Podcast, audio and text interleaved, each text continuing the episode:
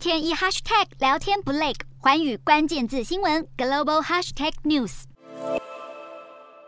美国社会正面临四十多年来最严重的通货膨胀。几名美国联准会官员在当地时间三日受访时都强调，通膨目前没有放缓迹象。联准会主席鲍尔也在近期预测，基准利率可能在今年年底升到百分之三点四，二零二三年再升到百分之三点八。这代表美国将持续升息和通膨奋战到底。但联准会官员对于全力对抗通膨可能引发的后果各有不同看法。其中，圣路易联准银行总裁伯拉德支持以大幅升息的前置式策略抑制通膨，他期望联邦资金利率能在今年年。年底达到百分之三点七五到百分之四，而旧金山联准银行总裁戴利也有信心，央行能控制通膨，过程也不会造成大规模失业或不景气。但是持相反意见的里奇蒙联准银行总裁巴尔金与明尼阿波利斯联准银行总裁卡斯哈里则认为，央行全力抑制通膨恐怕会造成经济衰退。其中卡斯哈里推测，明年不太可能降息，因为目前还没有足够信心让通膨率降回百分之二。